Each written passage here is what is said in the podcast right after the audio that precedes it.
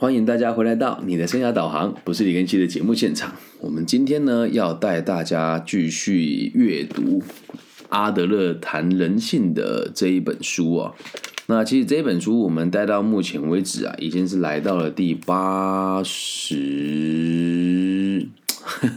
八十几集，我自己也忘记了，是八十七集了啊。那我们今天的主题啊，叫做是悲伤都是活该吗？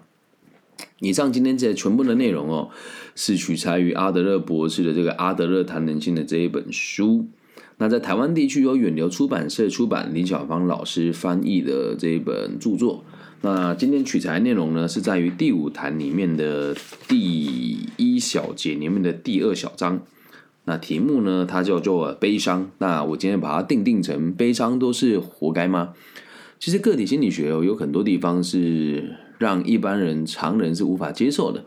那今天呢，我到了很多地不同的地方去授课，也有越来越多人能够接受我这样子的看法跟想法。那如果大家愿意的话呢，其实也可以试着用不同的角度来看待这个世界的每一种不同的学问。世界不应该只有一种声音，所以每个人的看法都可以不同。那你可以不认同他，但是也不需要诋毁他。那如果你看到人家嗯的逻辑是清楚的，我们就向他学习。那假设你看了之后觉得嗯好像不是那么有道理，那就把它跳过吧。那也希望大家可以跟我一起好好的钻研个体心理学的这个这一门学问。好，那我们就开始今天的内容喽。悲伤啊，当一个人没有办法平复失去的痛苦，就会表现出悲伤啊。这句话就很有哲理了，无法失去。无法平复失去的痛苦。老实讲，从他的角度出发，意思就是，如果没有失去，我们就没有痛苦，也就没有悲伤。所以，悲伤一定都是来自于某一种分离以后的感受。了解吧？好，那这里我们讲失去，哈，很多人就会觉得很难理解，到底失去什么？哦，不管哦，是已经拥有的，还是还没拥有的，也就是贪念。会产生悲伤的感觉，就比如说，我本来中了一张彩票啊，头奖三亿，三亿人民币，结果呢就不见了，悲伤啊，对吧？那如果今天三亿没有出现，就没有悲伤的情绪了，没有中这个三亿的头彩，你就没什么好失去的嘛。所以回归到根本了，你有感觉到悲伤的时候，都是因为你失去了某件事情而无法释怀。那么这里他也提到，悲伤啊，它跟其他的情绪都是一样的，也是一种心理的代偿作用，是用来抚平伤痛或脆弱的感觉。有人就说啊，悲伤已经很难过了，还可以拿来抚抚平伤痛跟脆弱吗？好，我们继续往下看哦。如果从这个角度出发，悲如果从这个角度出发，悲伤和愤怒的功能可以说是一模一样的，只是诱发悲伤的因素和愤怒不同。而表现出来的态度跟应用的方法也不一样。简单的说，就是换汤不换药，两个的目的都是一样的。和其他的情绪相同的是，背后都潜藏着追逐权力的动机。那这里我们不得不再次的提醒大家啊，在个体心理学里面，我们只要讲到动机啊，意思都是啊，讲到权力啊，哈，意思都是这个优越的目标，优越的目标。哦，那什么叫优越的目标呢？就是能够让群体对你有，呃，能够让你自己对群体有影响力，那并且可以让群体关注你，这个就是优越的目标。哈，那我们所有的情绪的目的都是为了追逐这个权利哦。只不过呢，容容易生气的人的目的在于提高自我价值，贬低他人。那他们的怒火是针对敌人的，所以生气这件事情哦，一定都是对外的，对别人的，不是对自己哦。而悲伤的人的心理状态其实是比较退缩的哦，这是他们用来提高自我价值的必要条件。那在这边我就不得不说，哎，可能你失去的不够多，或者你没有这种小聪明，就很难理解啦。我在大学的时候很喜欢假装自己失恋，所以当我们去泡妞的时候，就会说：“哎呀，我这个。”忧郁小生啊，但我这一招对我来讲不大管用，所以我用了几个月之后就不用。但我们班有个男生哦，他就是有一个呃长长的秀发，然后又有谢霆锋的这个眼睛，他就常常用这一招去骗女生，说：“哎，我一个女朋友在辅大跟我分手了，我好难过啊！”用这个方式哦，让别人愿意同情他，认识更多女生。所以他这个悲伤的状态呢，也是真实的吧？只是用悲伤来取得特殊的地位的这种想法，很少人可以接受。然后大部分人都会反驳说：“我的悲伤是真实的啊。”呃，应该这么讲啊，哦，悲伤这种东西如果可以解决问题，我就认同你说的话。但你我都知道，悲伤是不能解决问题的。那就有人会问了：那如果这样子，我们不就机不就是机器人了吗？有这么偏激吗？我们继续往下看了。人们会用悲伤来满足自尊跟提升地位。但是呢，这种悲伤是一种情绪的释放，一种针对某种特定环境条件所产生的心理活动。悲伤的人总会抱怨，并且以抱怨的方式来凸显自己与他人的不同。悲伤原本是非常自然的情绪反应，但表现的过度悲伤，则是一种与社会对立的行为。那什么叫表现的过度悲伤？哦？你会看到很多那种年轻人有没有？少年不是愁滋味，就离这个分手一次啊，就就可能要自杀啊，或者是这个好几天不吃饭，又或者是就会到处酗酒，然后在别人面前大哭。对这种人，就我也不会讲哎，就是我的生命当中很少会有这种朋友，因为我也不想理会他。你说老师你好没有同理心哦，这不是同理心的问题啊。他如果从出发点的根本是我希望改变自己。跟解决问题，那我肯定会陪伴他。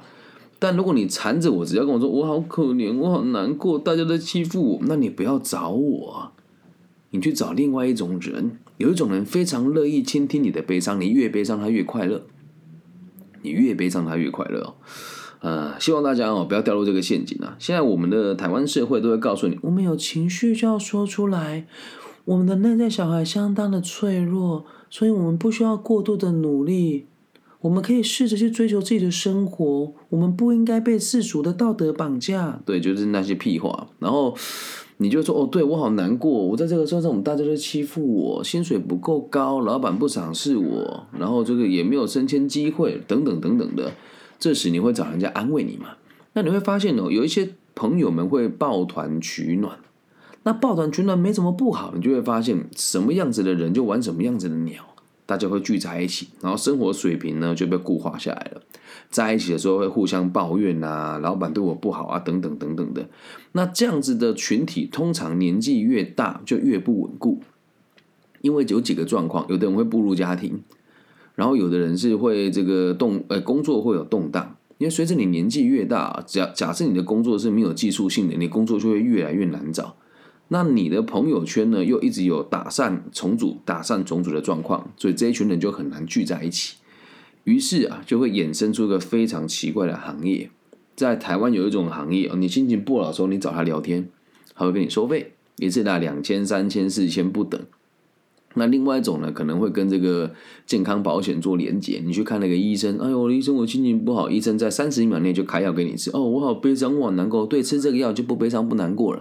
然后再让你去跟这群人聊天，好，那他来的时候就说哦，我们的个案的负能量都好强，他们心里都有好多悲伤、好多情绪，对，然后他就会延续你的悲伤你的情绪，不会解决你的问题。然后呢，就有越来越多人拿悲伤当做借口，能够理解吧？所以为什么说过度悲伤就是一种与社会对立行为啊？很多精神疾患的患者都说，因为什么事情我走不出来？哎呀，哪有什么好走不出来的？对吧？你说老师，你还没有同理心哦。等你成熟一点就知道了。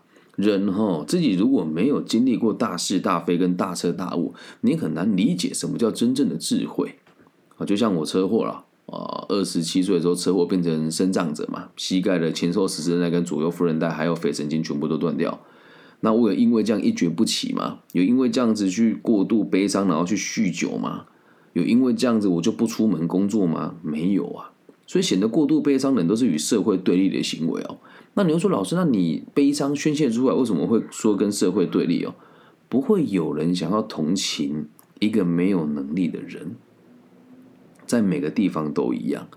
你是成年人喽，如果今天是孩子，你表现出悲伤，我觉得可以。可是你要先知道一件事哦，你的悲伤也是别人教育出来的。像我们家的女儿就没有这个问题啊，不但会哭闹啊。哦，不但会跟我死性子啊？为什么我会让他知道，你表达出悲伤，不会有人同情你，只会让别人认为你很难相处而已。那当你对社会有意识的时候，你就会发现，我一直表现的我很难过，我很低落的时候，你的目的不就只有一个吗？让你旁边的人愿意接受你跟原谅你啊，能够理解吧？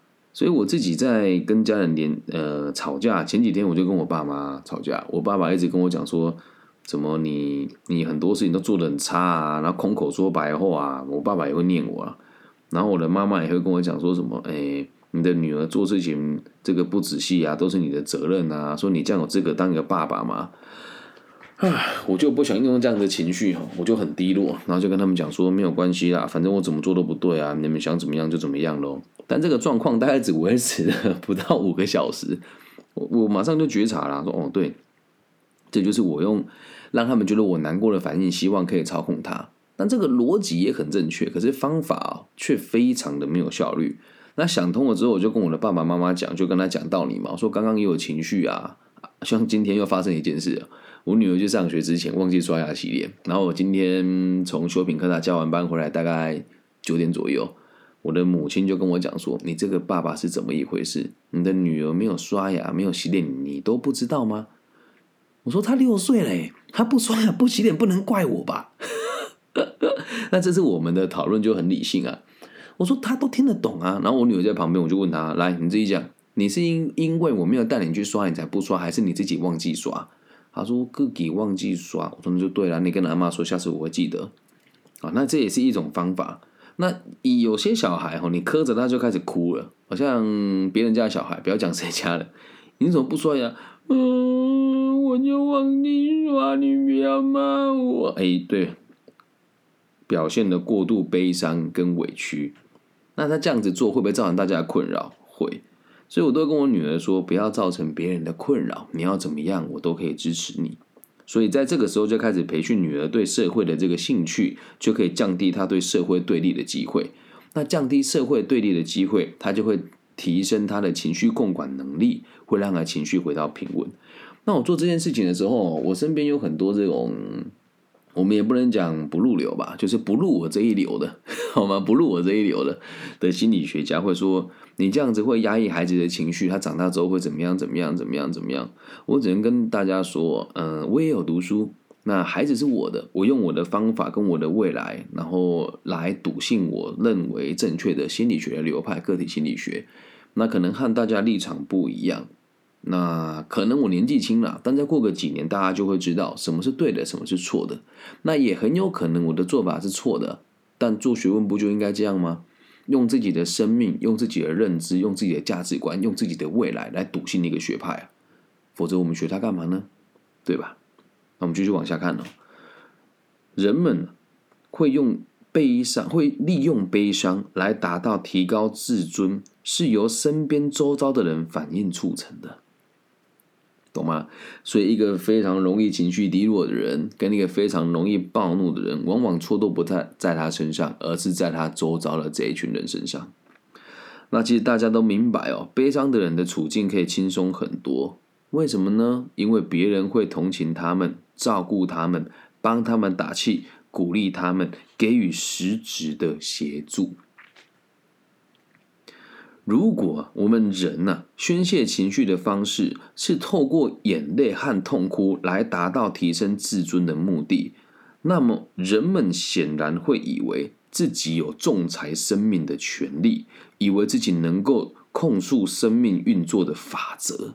你看讲的多好，我自己哦。有时候啦，哎，你如果在听哦，你也不要介意哦，就会有个案打电话来跟我哭诉，说老师，我觉得我我的没有意义，我都会跟他讲说，想解决问题来找我，想抱怨不要问我，去找愿意收钱听你抱怨的本人，因为我不收你的钱，我只想解决你的问题。他说：“老师，我都哭成这样子了，你都不觉得自己有点责任吗？干我屁事啊！”但我不会这样回答他，我会说。嗯，你现在哭是不能解决问题的。那你哭给我听也没有意义。等你情绪安定下来了之后，我再来告诉你我们怎么解决比较好。我不吃他这一套。然后就有个个案哦，就常常找我哭哭啼啼。半年之后，有一天，大概半年之后，这中半年都没有联络。他有一天突然跟我联系，他打来，那个男生哦，一个男同学，我说：“哎、老师，我说，哎我今天打还没哭呢。”他说：“对啊，我后来觉得你很讲的很有道理。”我说：“为什么？”他说：“我从小发现，我只要哭，周遭的人就会同情我，因为他看起来很阳刚。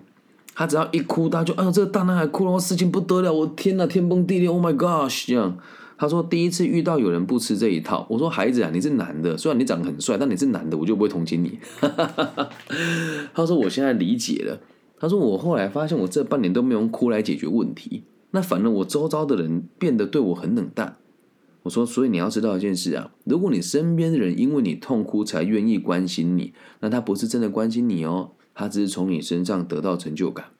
又或者说，你没有办法用更有效率的方式让他理解你的悲伤跟难过是什么。所以很多人都说什么，我半夜都会哭醒，我我我都会一直哭，我觉得好难过。一个人掉眼泪哈是什么意义？你知道吗？你心里面产生悲伤的感觉的时候，你的身体会产生一些很奇怪的激素。我不知道大家有没有这个经验哦，有帮我打个加一哦。我小时候感觉到很悲伤。有一次，我的一个好朋友，就像欧雅厨具的这个业绩很好的一个设计师叫王一坑哦，然后他就不知道跟我吵什么架，忘记了。他就跟大家，因为他长得很高很帅，一百八十三公分啊，然后打篮球又打得好啊，然后长得又帅啊，这样。他说我要跟全班的人排挤你，哇，那时候好难过，你知道？那我也不敢悲伤给别人看，我就会一个人在旁边。那那时候真的全班都会排挤我，他们就不理我嘛。也其实就就一两天吧，就大家就是说不要跟他好这样，然后大家都有这个过程哦。然后我就觉得好难过，然后那种难过的感觉啊，那种痛苦哦，会从你的这个两个奶头之间再往下一点点，这个膻中穴这边开始痛，然后一路从肺部哦，然后肺部的中间痛到喉咙，再从喉咙痛到舌根跟舌尖。你有过这种感觉的，帮我打个一二三，就是心痛到舌头会有麻麻的感觉。对，就是我到现在还能回想起那种感受、哦，你会觉得嗯，都是别人欺负我，我好可怜哦。然后你自己在悲伤难过的过程当中，你就会以为你这么做了，别人就会同情你，然后你就会告诉自己，我都这么痛苦了，所以我不需要去解决问题。真的、所以你现在要体验这种感觉很难。像阿嬷刚过世，又要消费我阿嬷，实在。我阿嬷这天自己如果知道我在节目提她，应该蛮，她应该应该不会讨厌呐。对，就是你看，我现在在直播现场这样子讲，大家就有一样的经验。你在这个悲伤的过程中，心里面都会产生这些状况，好，然后会让你状态变得更差，你就可以把所有的责任都推给那个伤害你的人。那你推给他之后，你没有解决问题呢，你是要推卸责任呢，你在甩锅哎，对吧？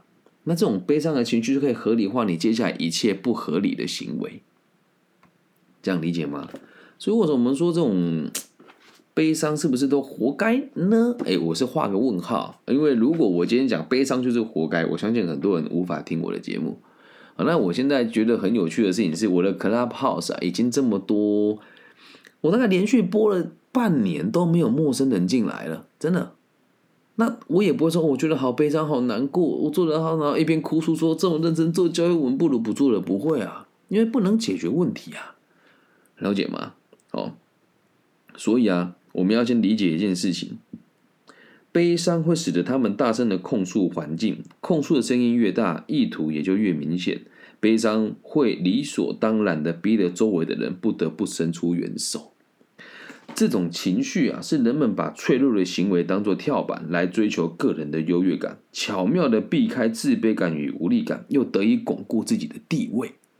哇，讲的多好，真的讲的多好！你看，我们来咀嚼一下啊，这种情绪是人们把脆弱的行为当作跳板。你去看那些会表现出悲伤的人，通常都很脆弱。然后这也很奇怪啊！我之前这个刚离婚的时候，很多人都跟我讲说，难过就要哭出来啊。以前我会哭啦，但我我是一个人哭。在在离婚的过程当中，我很常开车的时候一个人掉眼泪。那时候我的目的是这样，我就觉得我好无助哦，我到底该怎么办？我真的不知道啊。所以我用哭这种事情来告诉自己，我好可怜，把问题都推给我的前妻。这个其实我觉得自己也有也有问题啊。虽然我们离婚的这个事情，我觉得两边都有责任，但我当时也没有好好的解决，也说我应该没有办法好好的解决了。但不经一事不长一智啊，人生没有后悔药，我也回不了头去看过去的自己，所以我现在看到我过去悲伤的情绪，都觉得好多余哦。嗯，那你也可以试着尽可能打击我啊，你也尽量不要做这种事啊。现在不但有人敢打击我，我在刚入这个行业的时候，大家很喜欢攻击我，因为我年纪轻，然后又又没有身家背景。对，那现在应该不会有人傻到会愿意跟这个四大商社的会员。互相攻击吧。我在这个业界目前也只有我在四大商社里面，可能啦，我只能说可能或其他其他的老师也在四大商社。那四大商社就是全球最大的四个这个商社，分别是同济会、福伦社，然后狮子会，还有第这个是什么啊？突然忘记耶。同济、狮子、福伦，还有一个是什么？我忘了，反正就四个啦。那我是在里面，我们说规模最大的福伦社里面啊，所以现在就是随着自己的经验越来越丰富，然后历练越来越多元的时候，就会发现悲伤的情绪其实真的没有必要。那你如果说老师我真的有悲伤的情绪呢？看书啊，看被讨厌的勇气，还有听我的节目啊。之前啊，对，应该就是青商会啦。然后之前就有人跟我提过说，老师，我觉得你的说法都好假，人怎么可能没有情绪？然后那一天哦，那时候两年前的事情，我就跟他讲说，等你啊。等你哦，真的有财富自由的时候，你就会发现悲伤都是一种情绪了。那时候讲话好不客气哦，可现在回想起来，就是当你拥有的够多的时候，也失去的够多，你就会发现，对它是一个完全没有功能的事情。挂号对于这个社会的贡献，但对于你自己脆弱的心灵跟合理化你的不努力，是相当有帮助的。好，然后说巧妙的避开自卑感与无力感，又可以巩固自己的地位哦。通常吼，就是因为无能为力，你才会感觉到悲伤。那自卑感哦，其实是一种非常神奇的东西啊！它既是毒药吼，也是蜜糖。我们每个人都是在自卑当中成长的，所以越自卑的人就越努力，这很正常。越自卑的人就越努力。那为什么这边可以说巧妙的避开自卑感呢？我用伤心难过来忘记我自己的不够好，我用伤心难过来凌虐我自己。然后让我自己忘记我是没有能力的，那这样子大家就非得同情你不可了。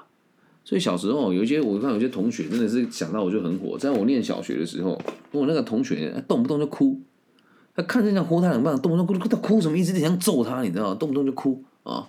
然后那我现在这个年纪遇到我的朋友哦，或者是比较亲密的伴侣哦，讲两句话讲不来就哭，也是一样，利用悲伤来取得优越的地位啊。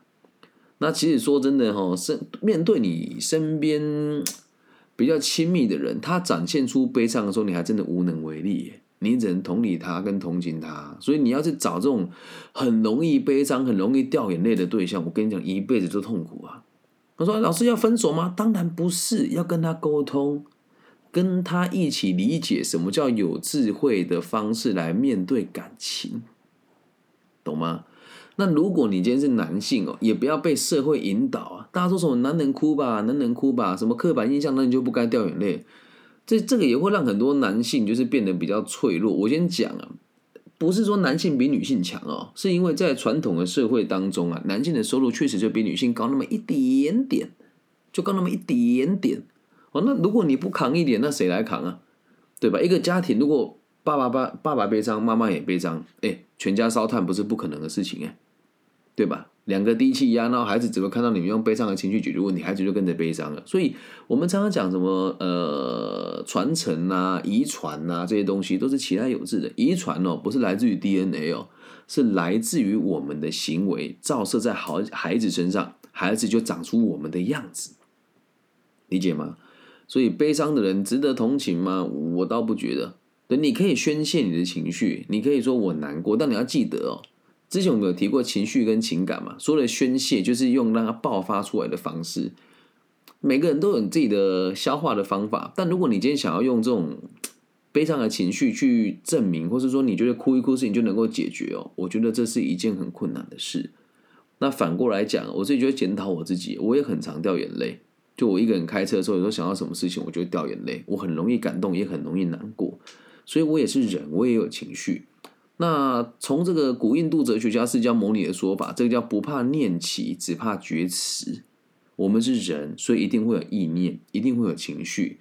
但情绪出现之后，就要告诉自己，这个就是过去不够有智慧的自己累积出来的不够圆融的做法。那既然生而为人，我们要进步，我们要成长，我们要让社会更加的安定，那我们就更应该好好的理解情绪真正的样貌是什么，而不要让情绪变成了你的主人，更不要拿情绪来操控别人。了解吗？以上就是这一集全部的内容喽。悲伤都是活该的吗？我只能跟大家讲，从阿德勒角度出发可以这么说，从我的角度出发，我很想这么说，但我不能这么讲。